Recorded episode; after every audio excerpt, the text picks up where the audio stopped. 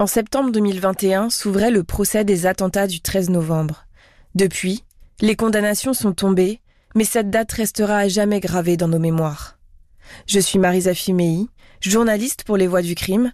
Voici Mémoire du 13 novembre, un podcast de la rédaction de RTL, diffusé pour la première fois à l'automne 2021. Il donne la parole à huit témoins clés de cette soirée. Bonne écoute.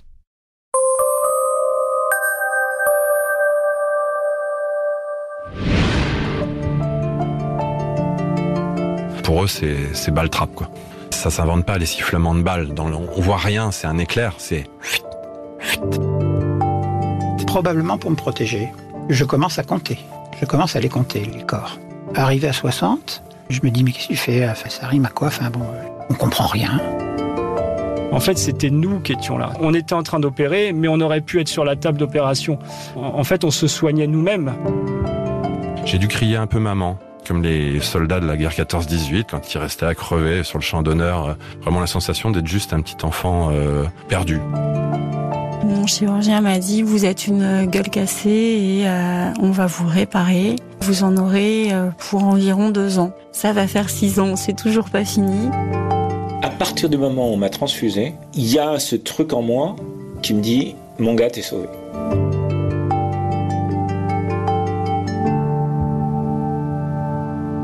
On se souvient tous de notre 13 novembre, de l'instant précis où nous avons appris que des attaques étaient en cours à Paris. La lumière de la mémoire hésite devant les plaies, disait Aragon. Que reste-t-il de nos souvenirs? Comment se relever? Comment juger l'horreur? Vous écoutez le procès du siècle. Sur l'île de la Cité, en plein cœur de Paris, une cour d'assises tente de démêler les responsabilités de ce massacre. Neuf mois d'audience, des milliers de destins qui chavirent. Dans ce podcast, vous allez entendre certains de ceux pris dans cette nuit d'effroi.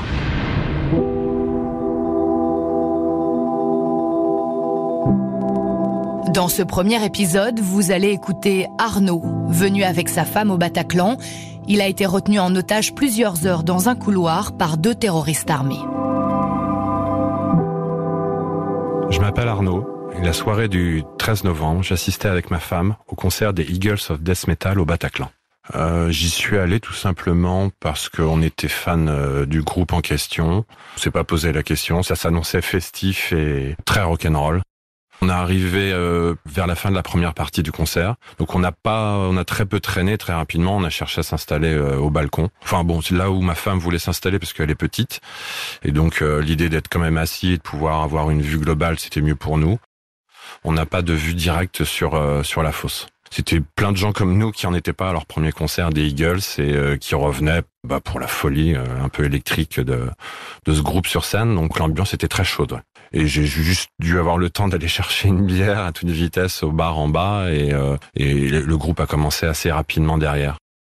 L'adrénaline monte, tout le monde est à fond, faut bien avouer. Et puis bah eux, ils, en prennent vraiment beaucoup de plaisir. Donc euh, bah, c'est un concert qui commence euh, tambour battant dès le premier titre, c'est parti, l'ambiance y est quoi. Et ça va crescendo, mais voilà, dès, le troisième morceau, on est déjà au, plein des gens qui dansent de partout. Et donc sur un morceau très percussion, qui commence en plus euh, uniquement sur des batteries, vraiment avant même que les guitares arrivent. Et là, ils ont juste le temps de commencer cette intro-là un peu folle. Et, là, des coups de ce qu'on a pris euh, globalement tous pour des pétards, euh, bah ça s'est mis à, taper de plus en plus fort, exploser de plus en plus fort. Et euh, quelques minutes, on a fini par comprendre que c'était pas des pétards et qu'il se passait quelque chose dans la fosse et que c'était grave. En tout cas, j'ai pris conscience qu'on était effectivement dans le cadre d'un attentat. On a tendance à, à, se lever, enfin en ce qui me concerne, je me suis levé, j'ai même cherché à aller sur le bord du balcon, sur la balustrade, et c'est en y allant que j'ai vu euh, deux trois personnes euh, qui avaient eu le même réflexe que moi et qui étaient déjà, qui étaient en train de regarder ce qui se passait en bas, se faire faucher euh, et tomber dans le vide directement du balcon vers la fosse. Donc ça a marqué du coup un arrêt de ma part et à un mètre de la balustrade, du coup j'ai fait demi-tour. Il faut que les gens intègrent que ben en bas ça cartonne et le carnage a commencé. Je crois qu'il y a dû avoir maximum de trois minutes avant que les lumières s'allument. Partout, quoi. Pour le coup, ça s'allume. Pour eux, c'est, balle trappe, quoi. Ça, s'invente pas les sifflements de balles. Dans on voit rien. C'est un éclair. C'est et on entend ça partout. Donc le réflexe a plutôt été de revenir se placer euh, là où on était assis au point de départ, plutôt couché. Et puis à un moment, ça durait quand même, donc on s'est dit on va sortir. C'est vrai que les gens euh, cherchaient quand même à fuir le, balcon. Donc on a fini aussi par tenter notre chance en, en retournant sur le palier. Et puis on a voulu, ma femme a eu l'idée euh, de vouloir descendre les escaliers, euh, dans l'idée peut-être de soit trouver une porte ouverte d'un local, euh, ce qu'on a fait, comme en même temps que tout, un tas d'autres gens, mais elles étaient déjà, à mon avis, bien remplies et déjà fermées. Là, c'est pour le coup, c'est moi qui la rattrape parce qu'au vu déjà du sang qui est présent dans les escaliers et de la panique en bas, je sais très bien que si on descend là maintenant, on a de fortes chances de se retrouver en confrontation directe avec les tireurs. On a juste le temps, ça s'est joué à aller 10-15 euh, secondes, on a juste le temps de regagner le balcon et euh, d'aller se recoucher euh, à nos places initiales et pour le coup attrapé par un terroriste qui était monté par les escaliers de secours qui donnait directement sur le premier étage et qui nous a mis en joue. Et là pour le coup ça a été le début de la prise d'otage.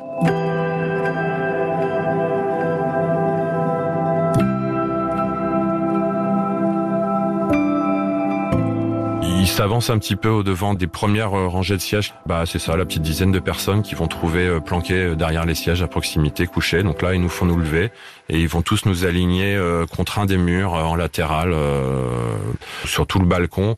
Et de ce coin-là, on commence à avoir une petite vue sur la fosse. Ils se sont un peu amusés avec nous dans le sens où l'un des terroristes du balcon est allé mitrailler la fosse. Je crois qu'à un moment, ils nous ont demandé un peu de s'avancer pour bien regarder euh, ce qu'ils avaient fait et à quel point c'était mérité et à quel point on avait encore de la chance d'être en vie d'ailleurs. Que voilà, ils, nous faisaient entendre vraiment le, cri et les pleurs des gens. Euh, euh, ça correspond au moment où il y a les fameux flics de la BAC qui est entré et qui du coup leur a tiré dessus. C'est aussi, je pense, pour ça que tout s'accélère et que on peut plus rester là, on est trop à couvert. Donc c'est là où ils vont nous amener dans ce fameux couloir qui va être le, lieu de, de la prise d'otage proprement dite. Tout de suite, quand même, ils vont rassembler nos portables euh, qui vont rassembler au centre du couloir. Donc ils ont quand même, euh, bon, ils veulent voir les infos, ils veulent vérifier euh, si ça y est, l'événement est en est en route. Peut-être aussi qu'ils cherchent aussi à savoir comment se passe euh, l'aventure de leurs collègues du côté du Stade de France, c'est possible. Mais très rapidement, ils nous alignent, ils nous donnent des rôles. Donc il y a ceux qui vont bloquer, ils, voilà, ils placent des otages pour bloquer les portes. Donc ils les mettent dos à la porte pour être sûr que plus personne puisse rentrer. Moi, j'ai été mis comme trois autres de mes collègues sur une baie vitrée qui donne sur la rue euh, Amelot. Donc là, c'était pour les snipers éventuels. Donc nous, on était pour le coup là, on était vraiment face à la vitre et on avait comme mission soit de regarder sur les toits, soit de regarder dans la rue et de les avertir. Euh, voilà. Même si je vois pas grand-chose sur les toits objectivement, puisque c'est une grosse vitre et qu'il y a des effets de miroir, il y a un néon aussi qui fait qu'on voit pas très bien ce qui se passe à l'extérieur. Mais euh, ben, je vais, je vais surjouer ce rôle-là toute la soirée. voilà.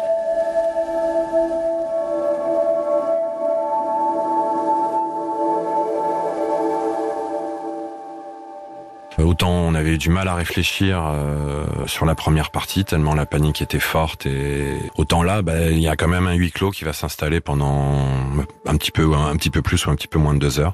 L'ambiance va, va devenir très silencieuse, et puis un certain nombre de dialogues euh, très très contrôlés hein, euh, par les terroristes, mais oui, il y a, y a, des échanges qui vont commencer à se mettre en place, et puis très vite les messages, euh, pourquoi vous êtes là, euh, pourquoi vous méritez d'être là, pourquoi on a fait ça ce soir, euh, à cause de François Hollande, à cause de notre participation voilà, aux, frappes aériennes sur, en Irak.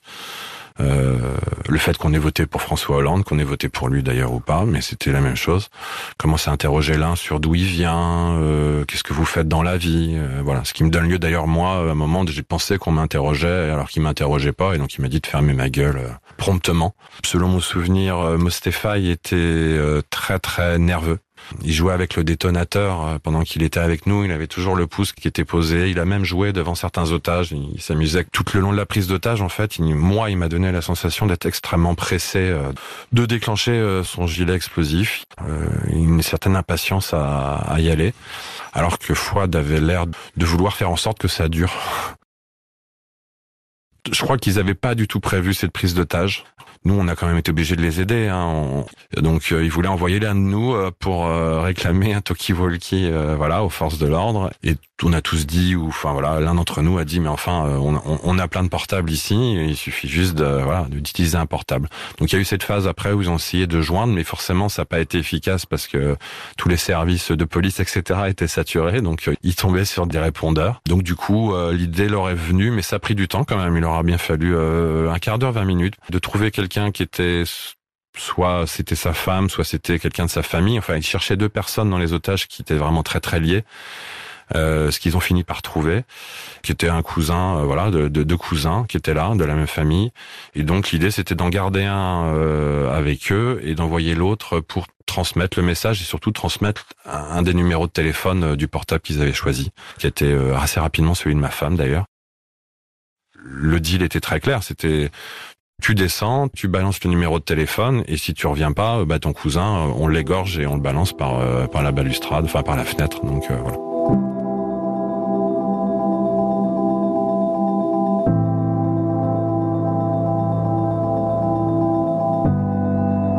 Excusez-moi, mais c'était un peu une prise d'otage de bras cassés. Enfin, voilà, je... tant pis pour leur orgueil, mais ils étaient pas très bons. Euh, D'ailleurs, je préfère, il il a sûrement mieux valu que ce soit un peu entre, oui, que ce soit quand même des bras cassés, hein, criminels ayant fait beaucoup de morts, mais que des guerriers aguerris qui n'auraient pas du tout géré la prise de tâche comme eux l'ont si mal géré qui finissent par être en relation avec un négociateur, quatre ou cinq euh, coups de téléphone. Très rapidement, quand on voit le contenu des discussions, on comprend vite qu'on va nulle part. Donc euh, ils finissent quand même par parler d'un truc un peu fou. Euh, tous on réalise à ce moment-là que de toute façon, il faut que l'assaut arrive au plus vite parce que son idée c'est vous allez rester là, on n'est pas pressé, on s'installe pour 24 heures. de toute façon, on va demander un avion. enfin bon, ils s'imaginaient déjà une sortie, voilà, qu'on vienne les chercher limite en voiture et qu'après, avec nous tous, ils aillent à un aéroport euh, là, on était dans le rêve euh, pur et absolu. Je pense qu'ils n'y croyaient pas du tout. Je pense que c'était surtout pour nous maintenir, nous, entre guillemets, euh, le plus docile possible. Donc l'idée de tenir encore une heure ou deux, oui, on peut le concevoir. l'idée de l'idée d'y passer la nuit, pour moi, était déjà une angoisse. Je voyais pas comment on allait pouvoir tenir toute une nuit dans ces conditions-là. Euh, moi, j'étais persuadé que j'allais mourir. Et ça a été un long travail de, de combat contre moi-même, de deuil, euh, d'invective, euh, de colère contre Dieu ou contre le hasard. Ou pourquoi ça se termine comme ça Qu'est-ce que j'ai foiré? Qu'est-ce que j'ai réussi? Qu'est-ce que je pourrais jamais refaire? Ou dire à quelqu'un On pense quand même beaucoup aux autres hein, dans ce genre de cas. Moi, je pensais à mes filles principalement. ça a été ma manière à moi de me préparer à cette prise d'assaut qui heureusement est arrivée relativement vite. Quoi.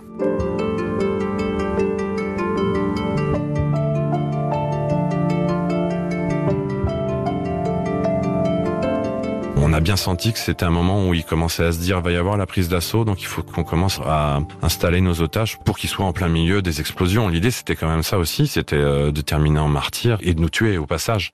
Euh, on comprend tout de suite parce que parce que tout simplement la BRI va faire quelque chose qui, je crois qu'ils n'ont pas eu l'habitude de faire, mais qui a bien fonctionné.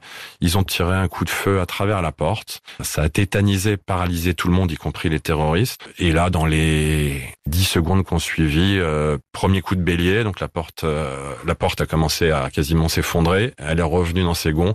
Et puis un deuxième coup de bélier, et là, c'était parti pour la prise d'assaut tous les tous les otages qui vont s'allonger au fur et à mesure pour se protéger à proximité des fameux escaliers qui descendent, là on sait pas où d'ailleurs, dans le noir. Hein.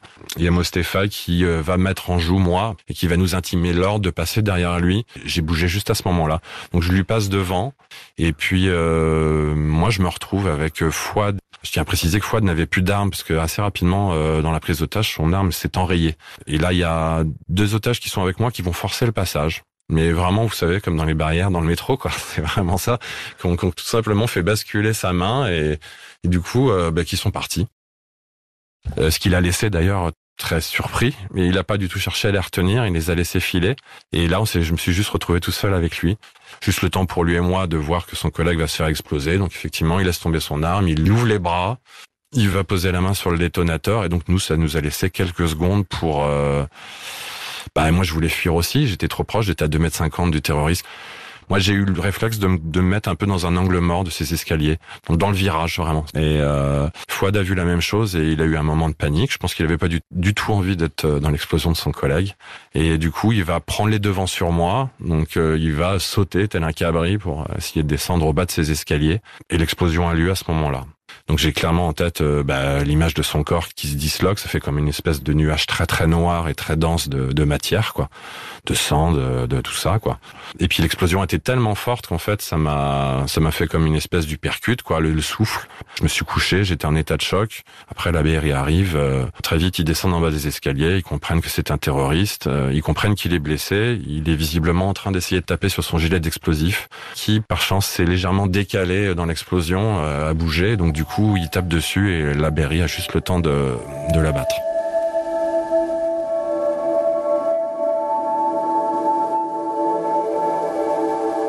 Je reste en vie un petit moment quand même. La sensation de respirer encore, la sensation d'être touché au dos, de me dire, ça se trouve, bon, d'ici 10 minutes, un quart d'heure, t'es plus là parce qu'il y a peut-être une hémorragie. Et puis un grand soulagement, même malgré le fait que je vais peut-être y passer un, un extrême soulagement euh, que ce soit fini l'idée de la mort devenait presque supportable dans le sens où il fallait que ça se termine, c'était plus possible. C'est un peu comme sur les champs de bataille aussi. On, voilà, on, quand on est vraiment en état de choc et qu'on se dit qu'on va peut-être y passer, qu'il n'y en a plus pour longtemps, c'est vrai que on redevient un peu un petit enfant. Donc c'est comme les soldats de la guerre 14-18 quand ils restaient à crever sur le champ d'honneur euh, parce que personne pouvait venir les récupérer, que c'était trop dangereux. Bah les gens mouraient comme ça en appelant leur maman, leur femme. J'ai dû crier un peu maman euh, dans les escaliers. Vraiment la sensation d'être juste un petit enfant euh, perdu. Après j'ai arrêté de parler, j'ai arrêté de penser en fait. Et puis au bout de dix minutes, bah moi je sentais que j'étais toujours là, que ma respiration était régulière, que je je me sentais pas faiblir, euh, avec plein de plein d'objets, des gravats, etc. Donc euh, donc au bout de dix minutes, j'ai quand même fini par euh, au milieu de tout ça par bah, par lever la main. Et là, du coup, bah surprise, ils, ils avaient pu penser que j'étais encore des, des leurs. Donc, euh, du coup, bah il y a un agent de la BRI très rapidement qui vient me voir, qui va me demander quand même de rester à ma place et de pas bouger pendant un petit moment. Euh, D'une part parce qu'il sécurise, il me dit clairement, il me dit attends, on sécurise là, donc euh, pas tout de suite. Bon, il a juste retiré mon t-shirt extrêmement rapidement. Il a pu constater a priori que j'avais pas de perforation. Aucun vis ni boulon euh, ne sont rentrés dans, dans les chairs. On me dirige assez rapidement vers l'extérieur du Bataclan. Euh, on me récupère, on me fait remonter toute la scène de la prise d'otage. On me fait remonter euh, ce couloir, on me fait réatterrir sur le balcon. Voilà, je repasse sur le coup la fosse. Et puis bon, forcément, je croise des regards, je croise des gens qui sont blessés par balle et qui sont déjà avec des ambulanciers qui sont déjà plus ou moins euh, qui commencent à être pris en charge. Il y en a encore beaucoup dans le Bataclan, quoi, qui peuvent pas bouger. On attend. Donc, euh, voilà, je me souviens du regard d'une jeune fille qui était là, qui était blessée à l'épaule, qui était vraiment couchée sur le sol et voilà, qui avait l'air d'avoir une méchante blessure au niveau de l'épaule. On me renvoie, on me ramène progressivement sur sur une première cour dans laquelle, par chance, très rapidement, je vais retrouver ma femme.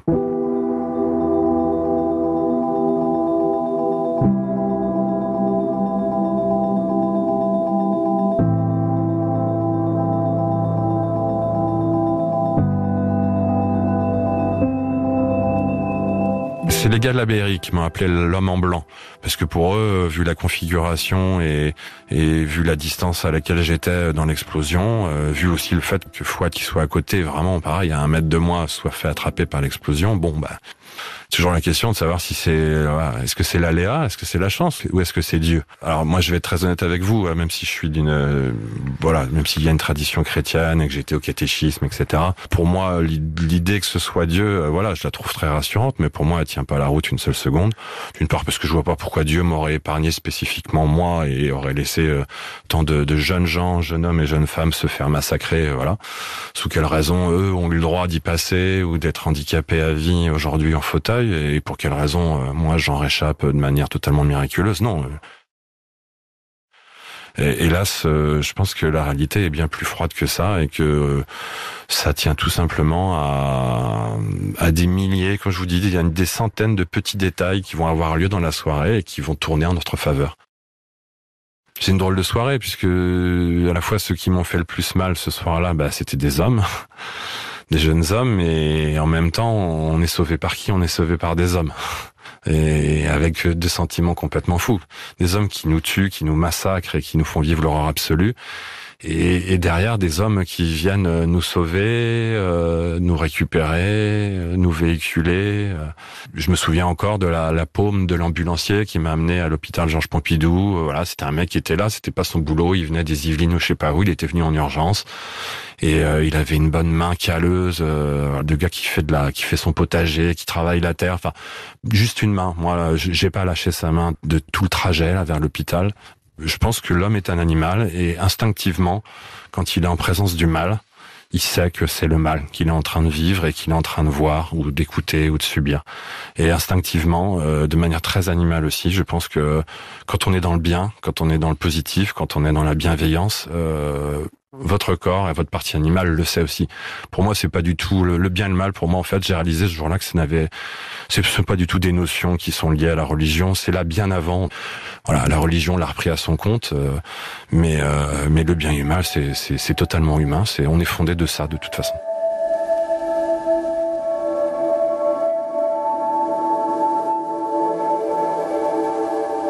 Pour ma part, quand même, j'avais quand même été bien euh, en tant que victime de ce qu'on appelle d'un blast. Ça vous met un sacré coup au physique, même s'il y avait rien d'interne qui était ni d'externe qui avait été blessé, mais on est quand même sacrément choqué. J'ai passé les premières semaines à dormir principalement. On est sorti de Paris avec ma femme pendant quelques jours en province. On est retourné chez mes parents pour se mettre au vert, histoire de quitter un peu quand même euh, un peu l'ambiance parisienne qui était quand même euh, très anxiogène. Et puis bon, quand même très rapidement, ma femme reprend le boulot et moi je rentre. Alors bon, il y a des gens de ma famille qui sont venus quand même les premières semaines un peu pour euh, gérer la logistique enfant. Euh, il faut se replonger, on essaye de se replonger dans la vie quotidienne, euh, voilà, puis se replonger surtout dans la bah, dans le train-train avec les enfants, dans la logistique des enfants, c'est important. C'est quelque chose qui tient ça pour le coup, qui a sûrement évité euh, certains euh, certains débordements ou certains moments difficiles deviennent totalement problématiques quoi je pense que j'étais tellement content d'être en vie que juste le fait on en revient à la respiration, juste le fait d'être là et de respirer, je trouvais ça fantastique. Finalement, euh, je me suis complètement laissé des fois aller sur le reste, pu faire grand chose, très honnêtement. On est quand même très insensibilisé pendant très longtemps. Passer mes journées à dormir, à écouter de la musique, à pas beaucoup sortir de mon appartement. Euh, dépression, euh, Zombieland. Euh, la dépression Bataclan, c'est pas du tout une dépression comme les autres. Euh, D'ailleurs, peut-être que je la préfère d'une certaine manière. C'est une dépression froide, c'est-à-dire que, en fait, on est toujours en anticipation de, de ce qui pourrait se passer. Après, ça passe avec le temps, Dieu merci. Mais vous êtes dans le métro, euh, vous faites une crise ou un coup de parano parce qu'il y a quelqu'un que vous sentez pas qui débarque tout d'un coup. Vous êtes dans la gare, vous vous placez dans des endroits cachés, vous réfléchissez à tel poteau qui est là. Si ça commence à mitrailler, qu'ils arrivent par là, moi je vais regrouper mes filles par là. Quand vous prenez le train, le train c'était un moment difficile parce que c'était toujours compliqué parce que c'est par définition, un terroriste dans un train, bah, une fois qu'il est installé, bah, il va avancer dans le train et il n'y a pas d'échappatoire, que ça aurait été un peu comme le Bataclan, difficile de trouver les portes de sortie. Très honnêtement, cinq ans après, euh, j'ai encore de la rage. Je suis passé à autre chose, hein, mais la première année, c'était sûrement un peu caricatural dans mes réactions, mais j'ai rêvé d'avoir un gars de Daesh sous la main. Je rêvais d'en avoir un dans une salle de torture, dans une pièce bien fermée, et de pouvoir le torturer pendant des heures. C'est des envies théoriques, bien sûr, hein, on est dans l'ordre du fantasme. Dans certaines, un certain nombre de situations, d'ailleurs, dans des situations, une ou deux fois, je me suis retrouvé avec des altercations, des gens qui se battaient à proximité, etc. Je me suis rendu compte à quel point ça me mettait dans des états maintenant complètement fous et, euh, et mais qui du coup me donnerait presque envie d'être violent et limite d'intervenir aussi. Faut la, faut la contenir, faut l'évacuer. Voilà. Bon, les, les, psys sont là pour ça. Euh, mais, euh, mais oui, oui, ça a été très marqué. J'avais des, j'avais une envie de vengeance, bien sûr. Ouais. J'ai encore un petit peu, d'une certaine manière.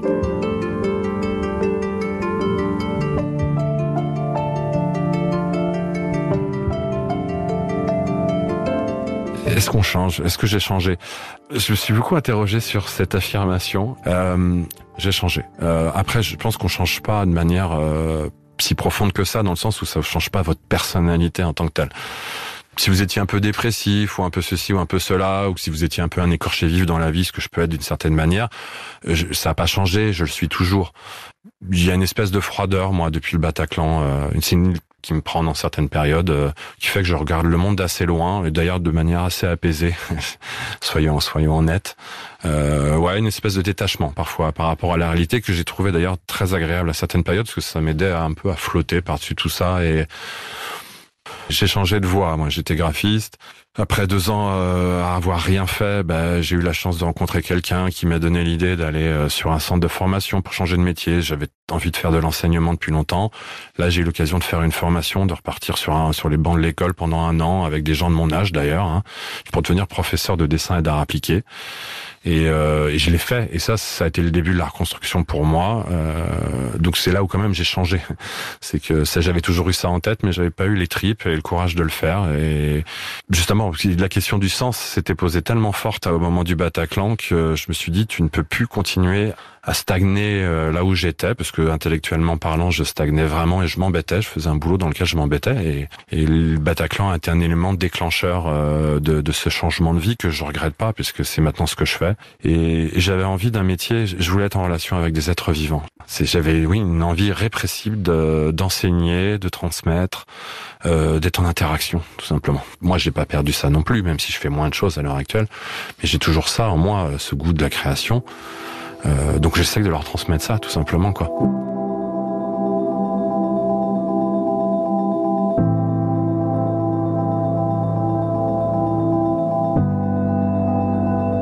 La question c'est est-ce qu'on est à la hauteur de la chance qu'on a eue euh, de survivre à un tel événement? C'est ce que j'essaye de faire. J'ai essayé de me relaxer par rapport à ça parce que j'ai réalisé à un moment que c'était une pression trop forte. Mais je vais pas vous le cacher, j'ai quand même toujours une culpabilité d'être en vie dans le sens où euh, j'estime que si j'ai la chance d'être en vie, il faut que j'essaye d'être au, mieux, quand même un peu à la hauteur de ceux qui sont restés et qui avaient une telle envie de vivre pour le coup. Donc euh, je ne suis pas tous les jours à la hauteur de, la, de cette seconde chance qui m'a été donnée, mais ce qui a changé, c'est que j'en ai conscience. J'ai conscience et j'ai conscience de cette seconde chance et j'ai conscience de l'aspect euh, je vais employer un terme religieux, parce que finalement on manie aussi justement ces questions de sens, mais de l'aspect sacré de la vie, bah, de partager, d'aimer.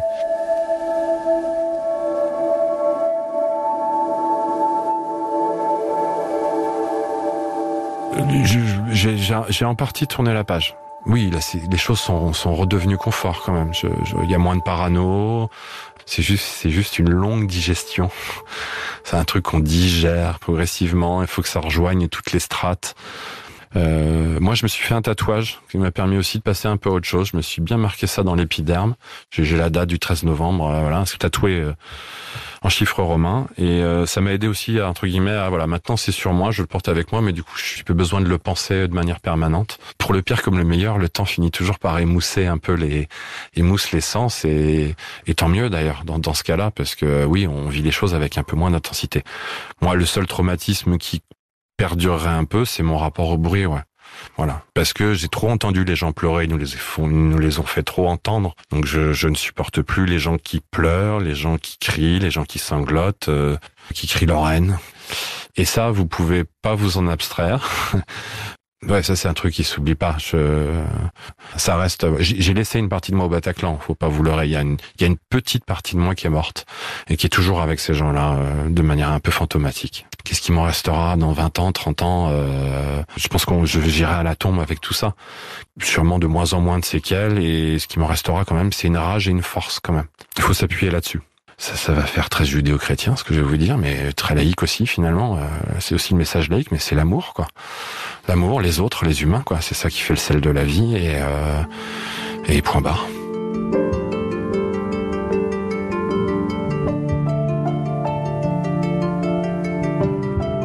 Vous venez d'écouter Le procès du siècle. Vous pouvez retrouver tous les autres épisodes de ce podcast sur l'application RTL et toutes les plateformes partenaires.